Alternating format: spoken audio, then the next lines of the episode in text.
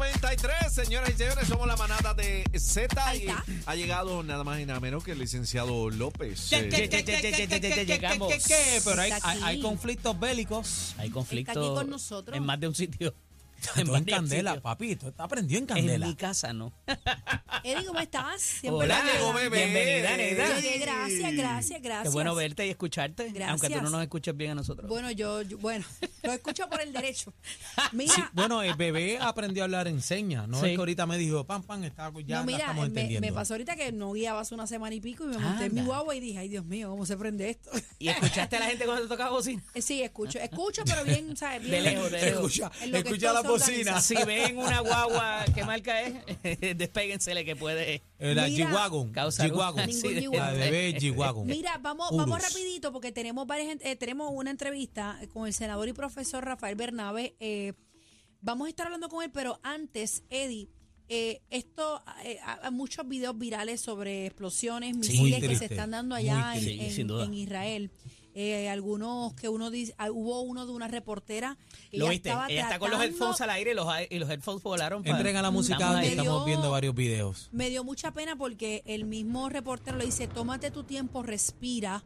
Y si porque puedes ella estaba en un reportar ataque de lo que pánico. está pasando, pues hazlo, porque hubo una explosión r- eh, literalmente En detrás shock, ahí. de ella. Tenemos al senador y profesor Rafael Bernabe, en línea telefónica. Buenas tardes, bienvenido a la manada de la Z. Buenas tardes, senador. Buenas tardes. Buenas tardes, buenas tardes a todos ustedes y a todas las personas que nos escuchan. Senador, le decía a los compañeros que eh, en un análisis desapasionado, ¿verdad? Desde la cátedra, desde el salón de Neutral, clase, neutral. no por grupos que practiquen el- el- la religión musulmana ni la, ni la judaica, eh, usted esta mañana hizo una evaluación de todo el evento y el impacto que puede tener eso para con nosotros acá en Puerto Rico y se me hacía eh, interesante que junto con los eventos que se han dado en el día de hoy Y la gente sobre piensa el que gas eso no es natural, problema de nosotros. Claro, sobre el gas natural y los combustibles también hay que añadírselo a la sazón al, al, al análisis.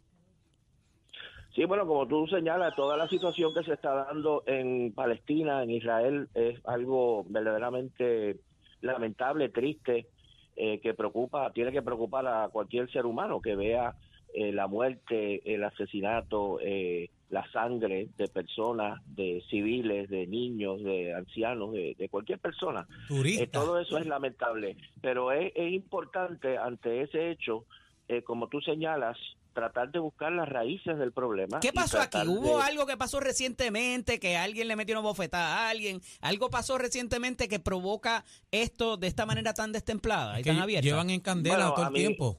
Como te van a plantear diversos analistas, incluso dentro del mismo Israel, el gobierno de Netanyahu, el gobierno actual de Israel, es un gobierno de extrema derecha y es un gobierno que ha seguido una política durante los últimos años de intensificación del maltrato, del abuso, de la discriminación contra la población palestina que reside, algunos dentro de Israel, pero una gran cantidad en una zona que se llama la Franja de Gaza. Para ponerle en contexto, se- eh, pres- eh, senador, por favor, eh, eh, ese ese territorio, ese pedazo de territorio, eh, ¿cuán grande es eh, donde están estas comunidades viviendo ya por cerca Es de, qué sé yo, casi 60, 70 años?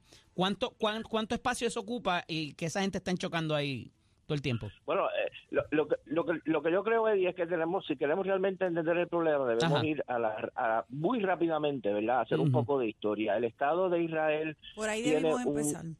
Sí, el Estado de Israel es un Estado que se funda como un hogar, era el nombre que se le llamaba, un hogar para el pueblo judío, un pueblo que había sufrido persecución en Europa, como todos sabemos, su caso más extremo fue el, el holocausto, el, el- el nazismo, el fascismo, la, la- el exterminio de más de 6 millones de personas, y se plantea la creación de un Estado judío para acoger a este pueblo. El problema de fundación es que ese Estado se establece en un territorio que no estaba vacío, es en un territorio que estaba habitado por un pueblo, que era el pueblo palestino, el pueblo que vivía en esa región. Y el de Estado de. Israel se funda ya con esa contradicción de que se funda para acoger a un pueblo oprimido, pero entonces se establece sobre la base de la opresión, el desplazamiento, la Oprimen al subordinación otro. de otro pueblo que es el pueblo allí. palestino. Y, exactamente. Y eso implica, implicó inicialmente el desplazamiento de buena parte de ese pueblo a lo que hoy se conoce como la Franja de Gaza, que en esa época era parte de Egipto, y a otra parte que se llama Cisjordania, que en esa época era parte de Jordania. En 1967 hay una guerra, la guerra de los seis días, que algunos los más viejitos entre nosotros recordarán, y a través de la guerra de los seis días, Israel ocupa también la franja, la franja de Gaza y Cisjordania. Y de esa manera, desde entonces, está gobernando y está dominando, porque es la única palabra que se puede utilizar, a millones de palestinos que viven tanto en la franja de Gaza como en Cisjordania, que están sujetos a formas de discriminación, formas de abuso, formas de, maltrato, formas de exclusión, que ha tomado diferentes formas a lo largo del tiempo. Y la realidad fundamental es que mientras tú mantengas a un pueblo de millones de personas, en la franja de Gaza hay 2.2 millones de personas, eh, mientras tú tengas a un pueblo sometido a diversas formas de discriminación, de maltrato, de subordinación, no va a haber paz. Ese pueblo se va a rebelar. Pero ¿y ese por pueblo va qué, a profe- protestar, profesor, ese por qué, el, pueblo va por qué a el odio? ¿Por qué el odio a Palestina, profesor? Bueno, no, el, el odio tiene su raíz en el hecho de que el Estado eh, de Israel, como te dije, se funda sobre el desplazamiento, exige el desplazamiento de este otro pueblo para poder establecerse. La manera es cómo vamos a superar ese odio, cómo vamos a superar ese conflicto.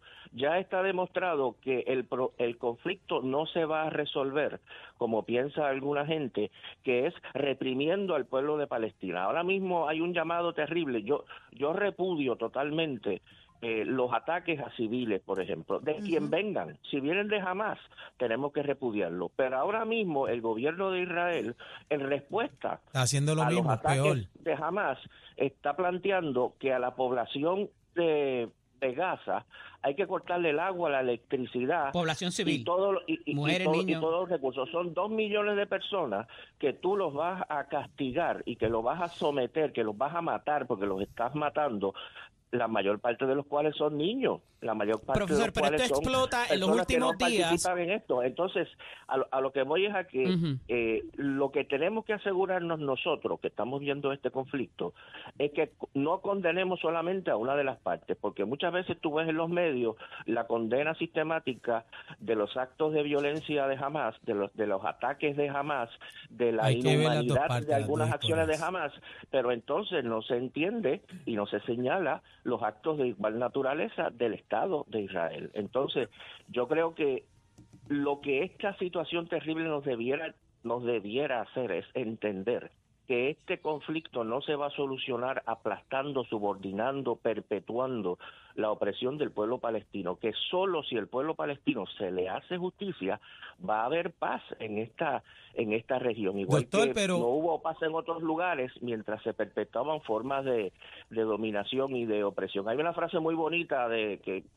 de un pensador del siglo XIX que decía que un pueblo que oprime a otro pueblo no puede ser libre. Es la Y cosa. yo creo que eso Doctor, le pero al pueblo de Israel. Mientras ellos estén oprimiendo a otro pueblo, no van a poder ser libres, van a vivir constantemente Doctor, bajo que, que- quería preguntarle porque eh, el problema es que está todo el mundo de mecha corta, entonces ahora Siria comenta, todo el mundo está buscando eh, la manera de cómo aprovecharse en este momento. ¿Qué va a pasar aquí? ¿Explota la tercera guerra mundial con toda esta vuelta? Bueno, tenemos que hacer todo lo posible porque no que no ocurra esa que no ocurra esa situación. Como tú dices, en esta región, como en otras partes del mundo, no es esta la única región, hay gobiernos muy autoritarios, gobiernos que nada tienen que Ahí ver todo el con mundo es los guapo, intereses ahí de todo el su mundo es guapo. Profesor, yo, yo Y- tengo yo tengo dos cositas que decirle porque, eh, eh, ¿verdad? Los que desconocemos del tema y me incluyo ahí, estamos hablando de territorios que colindan, o sea, bien cerca. ¿Nos puede dar un ejemplo de qué tan cerca estamos en esta guerra? Por ejemplo,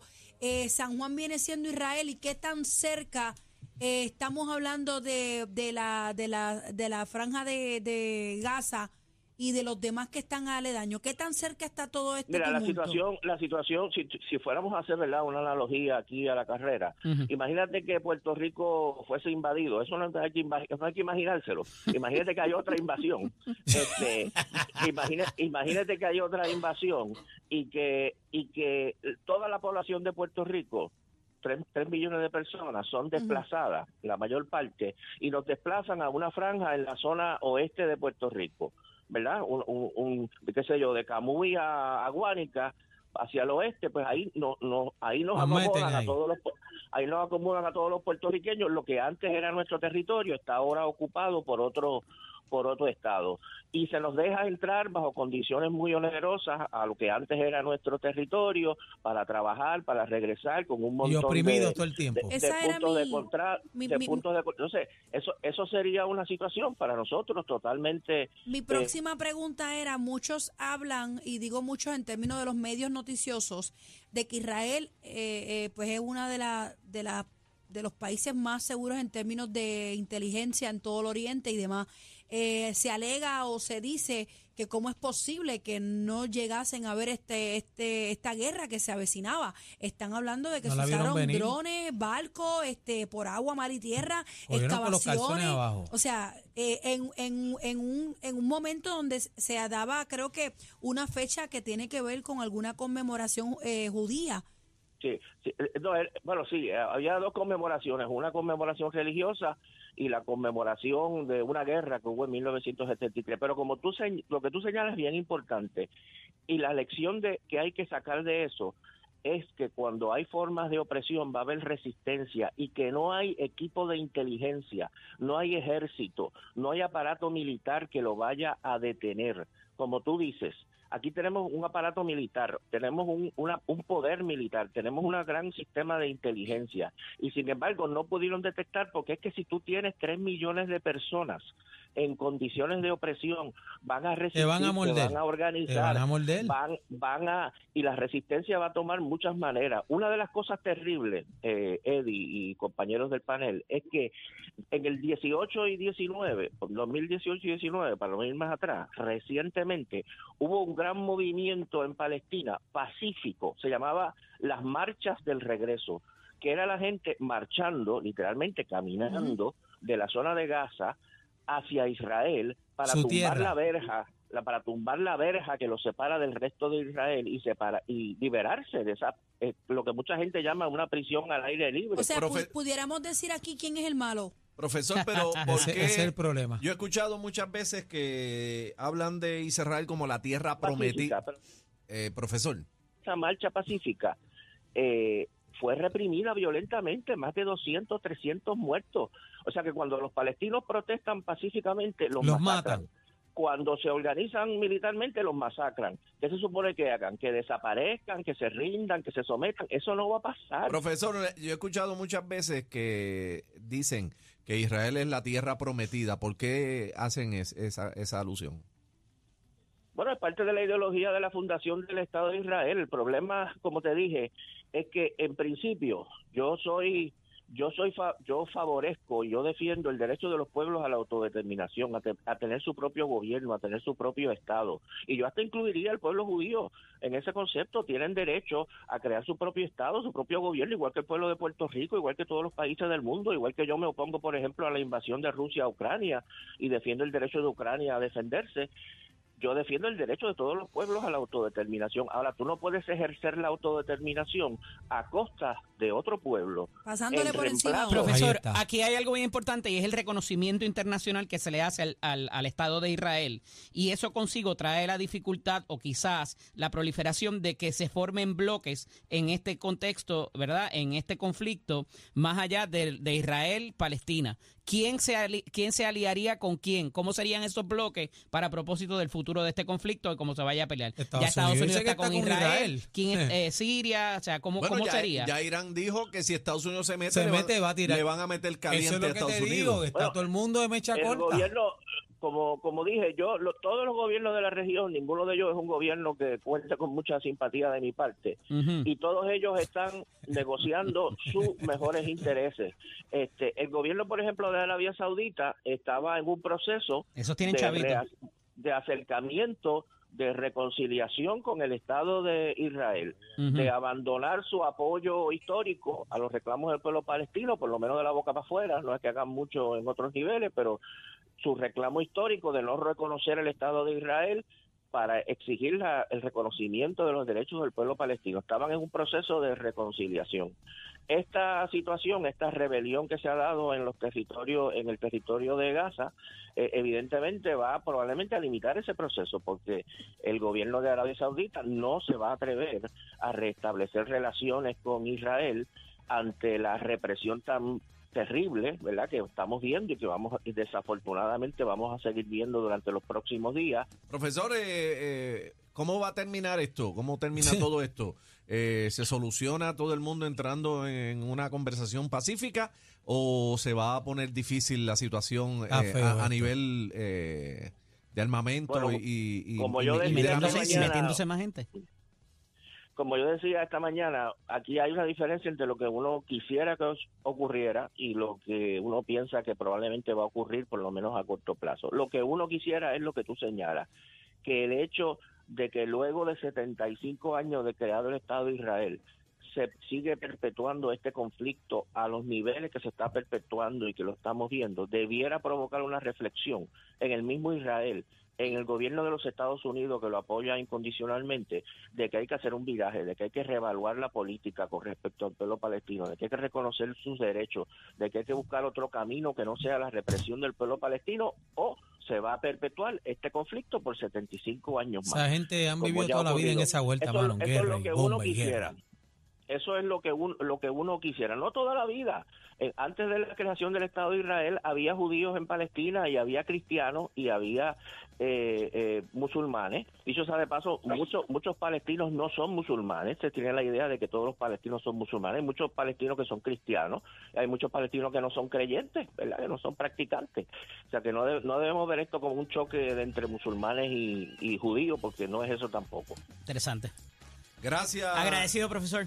Profesor eh, Rafael Topiqui Bernabe. Senador, gracias por tremendo análisis para que verdad entendamos un poquito sobre esta situación, porque a veces, eh, o sea, los, los, eh, estos ataques lo que duele es que son ataques, lo que se considera terroristas, porque cuando envuelven civiles, ahí pues cambia la cosa. No es lo mismo Totalmente. atacarse militarmente que atacar civiles. Ahí, ahí es lo que Gente que no tiene clasifican la culpa. lo que clasifican como terrorismo y es la molestia ahora mismo a nivel mundial. Pero cuando escuchamos eh, la historia detrás El de todo origen del esto problema. y lo que ha representado el pueblo de Israel para los palestinos, pues vemos que hay mucho dolor porque fueron desplazados y ahora entendemos otras cosas, tú sabes. Y en No, las redes sociales. Y han tirado la de, la, la de ellos también sobre poblaciones civiles, que es lo que trae el senador. Así que. Por eso. Es que, ¿sabes? es que esto es quítate tú para ponerme yo, entonces todo el mundo, ahí todo el mundo es guapo y ese es el problema. Pero tú sabes que es lo peor de todos, compañeros.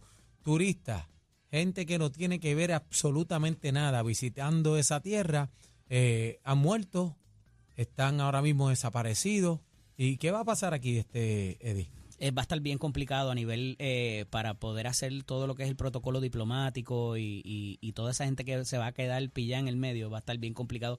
Allí hay corporaciones, allí hay un montón de farmacéuticas, allí hay un montón de otras cosas que hay gente. Está eh, pillado de todo el mundo, ahí, cacique. Todo el mundo está pillado ahí, los turistas. Bueno, somos Z93, la manada de, ¡De la, la Z, profe. ¿Dónde lo conseguimos, profe? Eh, digo, el Eddie. señor López. Yo también, pero bueno. Eddie López Serrano en Instagram y Facebook, LSDO Eddie en X. Gracias. El programa con más música en la tarde, Z93, la manada. La manata de la Z, Bebé Maldonado, Aniel Rosario, el cacique, el señor licenciado Eddie López. Y gracias al profesor Rafael Bernabe, senador, por tan bonita explicación.